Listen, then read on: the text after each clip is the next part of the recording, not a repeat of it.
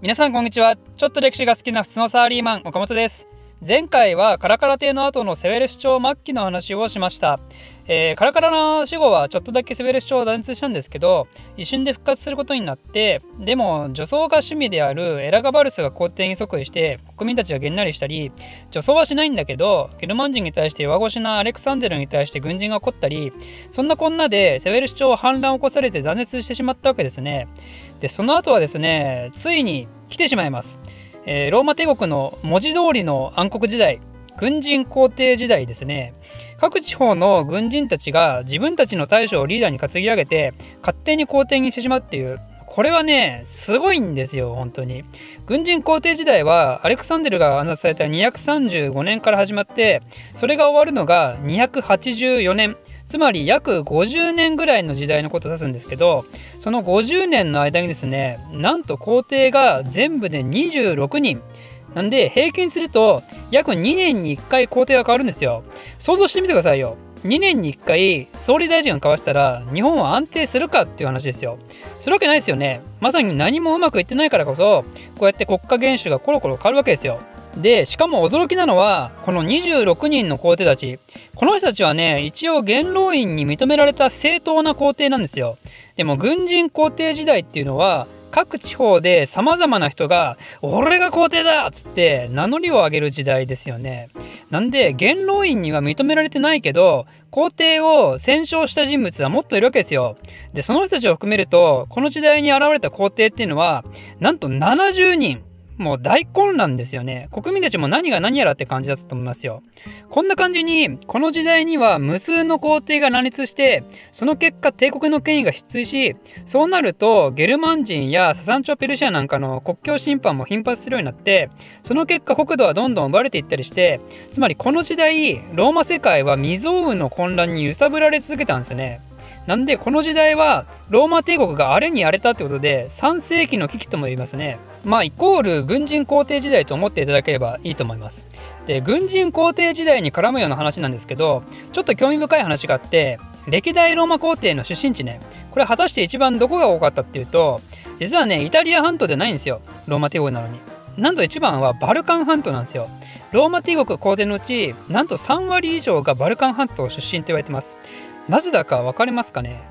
バルカン半島っていうのは北方のゲルマン人たち東方のパルティアやササン朝といったね国境戦線のための用地だったわけですよ。つまりそこには軍隊が数多く集まることになってそれでこの軍人皇帝時代バルカン半島出身の軍人たちが力をつけてそして数多くの皇帝を生み出すことになるわけですね。これぞ統計の罠ですね。結果だけ見てしまうとローマ皇帝は実はギリシャの有力貴族の影響下にあったのか？みたいなそういうすっとんきょうな仮説が出てしまうかもしれませんけどだけど蓋を開けたらそれはこの50年の動乱の中でイレギュラーで起こったことなんですよっていうね。ということで、えー、いよいよその軍人皇帝時代について説明していきたいと思います。まあ、これ話すと言ってもね、やっぱ戦勝帝含めると70人、正式な皇帝でも26人なんで、ちょっといちいち細かい話は知らないし、したとこで覚える必要もないんでね、今回は意図的に超スピーディーに進めます。皆さんもね、え、え、何よくわからんってなると思いますけど、いいんです、もう。別によくわかんなくても。当時のローマ人たちもみんなよくわかってないですから。ちなみに軍人皇帝時代の資料は信憑性が低いっていう問題もあるんで、自分の聞いた話となんか違うなって思う部分があっても、まあ、あんまり気にせず聞き流してください。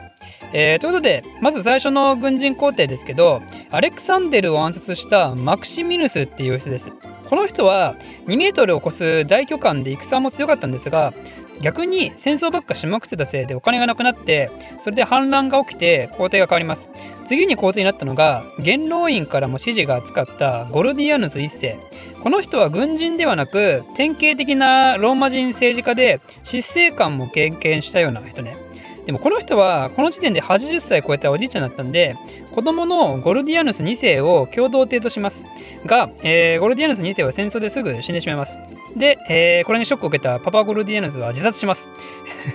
ということで、えー、ゴルディアヌスは親子の統治期間ねわずか20日。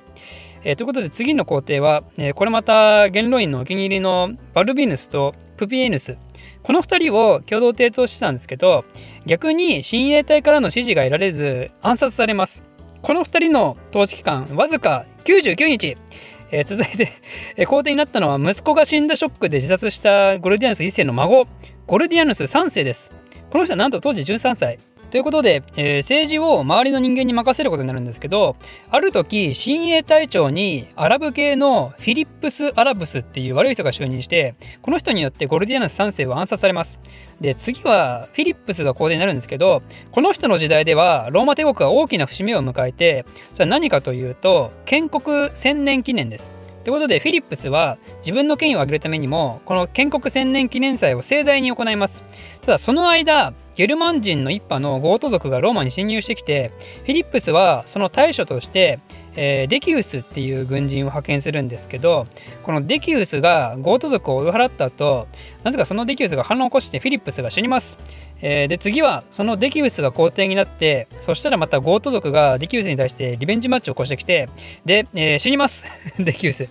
次の皇帝は、えローマ軍の信頼が厚かったガルルスっていう人物。この人はデキウスの子供のホスティリアヌスを養子にして共同帝として一緒に皇帝になります。でガルルスはゴート族と講和条約を結んでローマの安定を取り戻そうとしたんですが、まあ、残念ながらここぞとばかりに疫病が流行ってまずホスティリアヌスが死にます。でそうやって混乱していたローマに対してペルシアとなぜか和睦結んでたゴート族が侵入してきてローマが大ピンチって時に今度はアイミリアヌスっていう人が活躍してゴート人を追い払うんですね。で、まあ、想像通りアイミリアヌスを担ぎ上げる一派が出てきてガルルスと戦うことになるんですけどアイミリアヌス軍にビビったガルルスの部下がガルルスのことを殺してしまいます。でそのままアイミリアヌスが皇帝になるんですけど皇帝になった3ヶ月後今度は部下のワレリアヌスが反乱を起こしてアイミリアヌスが死にますで次は、えー、ワレリアヌスと息子のガリエヌスがねあの共同帝として皇帝に即位して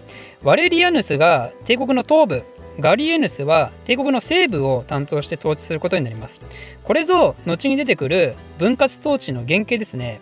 東部ってことはワレリアヌスはササン朝を相手にしなきゃいけなかったんですけどこれがですねワレリアヌスにとっては非常に辛く悲しい出来事へとつながってしまって、負けるんですよねサザン朝との戦争に。でワレリアヌスはそのまま相手に捕まってワレリアヌスのことを四つん這いにさせて馬に乗る時の踏み台に使われたって話があります。それどころかワレリアヌスが死んだらその皮を剥いでペルシアの神殿に飾ったとかね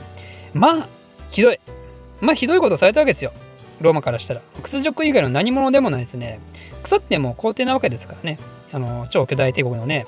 でそれを受けて息子のガリエヌスの方ですけど別に復讐戦を始めたわけではないですが一応ね危機感を持ったのか軍事開発を行って特に騎馬隊の育成を図ったり国内の安定のために当時迫害されてたキリスト教の禁止令を廃止したりね、まあ、結構大胆な改革を行っていきます。ガリエヌスは軍人皇帝時代としてはかなり長期政権を達成するんですけどでも治世15年目にやっぱり暗殺されます。理由は多分恨み事でしょうけど、えー、よく分かりません、えー、でガリエヌスが死んだ後はその部下のクラウディウス2世が皇帝になります。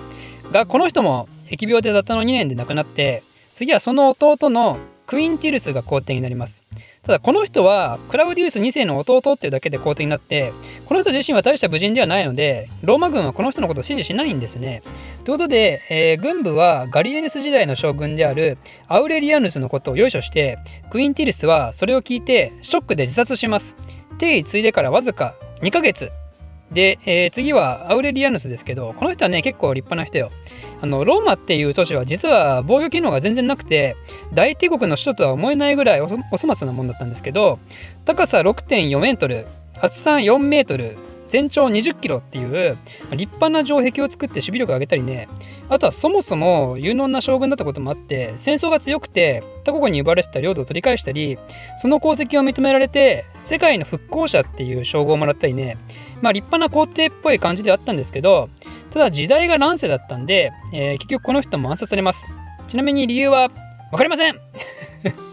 でアウレリアンスの後任は元老院議員のタキテスっていうおじいちゃん。半年で暗殺されます、えー、次の皇帝は親衛隊長のフロリアヌス。3ヶ月で 暗殺されます。でその後の皇帝がプロブスっていう軍人。この人はちょっと長くて6年後に暗殺されます。で次の皇帝は、えー、プロブスを殺したカルス。この人も治世はわずか1年ぐらいでしたけどこの人はなんと珍しくですね暗殺ではなく落雷によって死亡します。サザン朝との戦争中どうやら宿舎に雷が落ちたようでそれで亡くなったみたいですね、暗殺かもしれないですけど。でカルスは息子2人を後継者としてすでに指名したんでその後は長男のカリヌスと次男のヌメリアヌスの2人が皇帝になります。ヌメリアヌスねすごい名前ですねこの人。軍人皇帝時代のヌメリアヌスね便秘知らずみたいな名前しますね。つまりこの2人はササン朝との戦争中に皇帝を継いだことになるんですけどヌメリアヌスの方はねペルシア遠征の中止を宣言してローマに帰ることになったんですが、えー、その途中で部下に殺されます。でお兄さんのカリヌスの方ねお兄さんはペルシア遠征には行ってないでローマの西側にいたんですけどサザン朝との戦争から引き上げる最中にヌメリアヌス殺されたじゃないですか。でその首謀者ともおぼしき人物皇帝護衛隊長のディオクレティアヌスがですね俺が皇帝だっつってお兄さんのカリヌスに戦いを挑むんですね。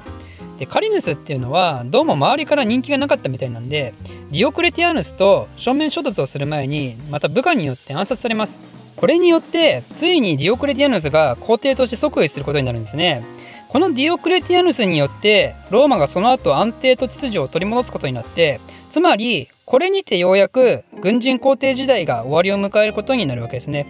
軍人皇帝時代の始まりが235年、えー、ディオクレティアヌスの即位が284年なんでこの軍人皇帝時代の年号の覚え方は軍人皇帝時代にミコは死んだですね。ということで、えー、今回かなりいろんな話をはしょったんで何が何だかって感じかもしれませんがいいんです。何が何だかわからないのを知る、えー、それこそが軍人皇帝時代の醍醐味ってことで無知の知ならぬ無秩序の知ですね。秩序のなさを知るとちなみにまだ今回は元老院に承認された正式な皇帝しか名前出てないですからね。戦勝帝まで入れるともっと混沌としたストーリーが待ってるんで、えー、気になる方は是非ご自分で調べてみてください。ということで、えー、今回は以上です。この動画を少しでも面白いためになると思っていただいた方は高評価とチャンネル登録のほどよろしくお願いします。ではまた。